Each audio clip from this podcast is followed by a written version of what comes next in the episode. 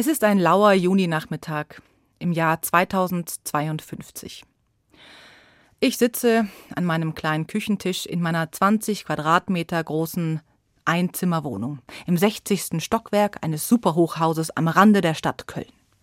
Ja, hier kann ich mir die Miete mit meiner kleinen Rente noch einigermaßen leisten. Und trotzdem habe ich stabiles Internet. Und das ist mittlerweile überlebensnotwendig ja, im Sommer 2022. Da war man ja noch ganz zuversichtlich, ja.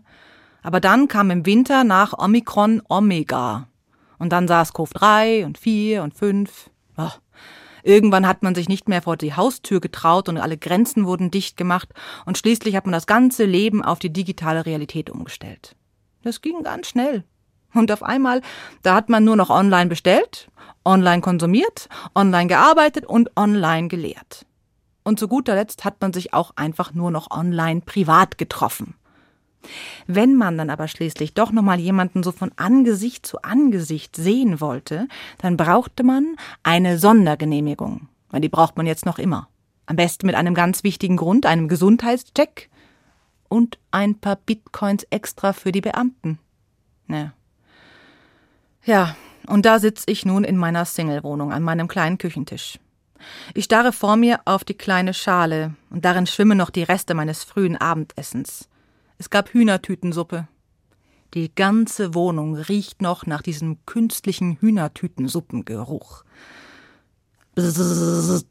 Da vibriert meine schlaue Uhr und eine sanfte Männerstimme teilt mir mit, dass meine Großlieferung nun da sei und vor der Lieferkammer warte, eingelassen zu werden. Endlich. Ich stehe auf und gehe zu meiner Lieferkammer, betätige den Hebel und blicke durch das Guckloch. Da sehe ich, wie die Außenschleusen sich öffnen und zwei Tesla-Drohnen hineinfliegen. Die eine trägt einen Installationsroboter, die andere ein Paket. Sie setzen alles ab, fliegen raus, die Außenschleusen schließen sich wieder, alles wird desinfiziert und dann wieder mit Frischluft vollgepumpt. Erst dann öffnen sich die Innenschleusen. Der kleine Installationsroboter surrt an mir vorbei, dreht sich um und strahlt mich mit seinem Emoji auf dem Bildschirm an. Er gratuliert mir zum Kauf des neuen 10G-Internets und der 4D-Zoom-Station. Die Installation würde eine Weile dauern, ich sollte es mir bequem machen. Ich setze mich an meinen kleinen Küchentisch und sehe dem kleinen Kerl dabei zu, wie er sich ans Werk macht und rumarbeitet und hantiert an meiner Internetstation. Endlich ist sie da. Ich habe monatelang darauf hingespart und mich eben nur von Tütensuppen ernährt. Aber ich musste diese 4D-Zoom-Station einfach haben. Ja, die hat nämlich einen neuronalen Berührungssimulator. Also durch die Stimulation von Gehirnströmen soll es jetzt möglich sein, in einer 3D-Zoom-Konferenz das Gegenüber nicht nur zu sehen, sondern auch noch berühren zu können und diese Berührung wie eine echte zu fühlen. Das konnte ich mir gar nicht richtig vorstellen. Ich habe meine eigene Schwester seit 30 Jahren nicht mehr umarmt. Sie lebt in Zürich und wir haben nie eine internationale Sondergenehmigung durchbekommen. Ich kann mich noch an den Moment erinnern, als wir uns zum letzten Mal wirklich gesehen haben. Das war im Sommer 2022 gewesen. Da hatte sie mich besucht. Und sie kam durch die Tür mit ihrer knallroten Jacke, den schwarzen Haaren zu einem Zopf zusammengeflochten, ein schalkhaftes Lächeln und ein Blitzen in den Augen. Und dann hatten wir uns umarmt. Und wie immer war diese Umarmung warm und weich und innig, und es lag immer so viel mehr darin, als Worte sagen konnten.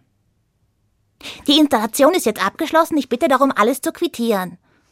Dieser kleine Roboter reißt mich da aus meinen Gedanken, und ich sehe ihn da unten an, beuge mich vor und reiße meine Augen auf. Er scannt sie ab und damit ist die Installation abgeschlossen. Ich bringe den kleinen Kerl zurück und nach dieser ganzen Prozedur, da sehe ich noch, wie eine Tesla-Drohne ihn wieder zurück in den Himmel fliegt. Und dann gehe ich zu meiner 4D-Zoom-Station. Ich spreche noch kurz in meine schlaue Uhr hinein und sage meiner Schwester Bescheid. In fünf Minuten bin ich da. Und dann mache ich mal alles fertig, nicht wahr? Ein bisschen Platz muss ich schaffen, damit ich in der 3D-Simulation nicht aus Versehen irgendwas umremple. Dann bringe ich mir die ganzen Sensoren an, an den Händen, am Kopf, am Gesicht. Ja, und zuletzt dieser Helm, etwas klobig, aber erstaunlich leicht. Ich setze ihn mir auf. Alles ist dunkel. Hm. Und dann sage ich die Nummer, den Code, der mich mit dem digitalen Raum verbinden soll, in dem ich meine Schwester treffen werde. Es knackt, es knistert, es flimmert. Und dann ist es, wie als würde man in einem dunklen Raum langsam das Licht hochfahren. Und ich bin in einem Raum mit hohen Decken. Na, die Wände sind aus dunklem Holz, da ist ein Parkettboden, vor mir eine Glaswand. Und dahinter, da sehe ich das Meer und die untergehende Sonne. Na endlich. Ich bin zwar die Große hier bei uns, aber was Technik angeht, da warst du schon immer ein Dinosaurier. Ich drehe mich um und da steht sie, meine große Schwester. Ihre schneeweißen Haare hat zu einem Zopf zusammengebunden, aber das schalkhafte Lächeln und das Blitzen in den Augen, das ist gleich geblieben. Wir gehen aufeinander zu. Und ich zögere noch einen Moment, aber dann, dann nehme ich sie in die Arme und schließe meine Augen. Es ist unglaublich. Ich kann sie spüren.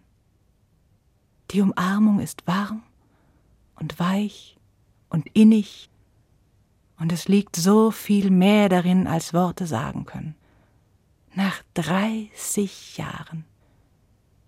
Ich weine und lache vor Freude. Meine Schwester und ich, wir halten uns so fest im Arm, wir wollen uns gar nicht mehr loslassen. Es ist ein berauschendes Glücksgefühl. Hm, aber irgendetwas fehlt.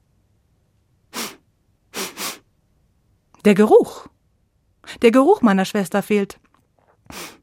Hier riecht's irgendwie nach Hühnertütensuppe. Naja, aber das werden Sie bestimmt mit dem nächsten Update beheben können. Bis dahin bin ich glücklich mit dem, was ich habe.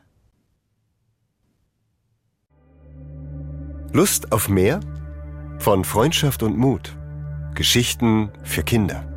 Der Podcast für Kinder und Familien. Auf hr2.de und in der ARD Audiothek.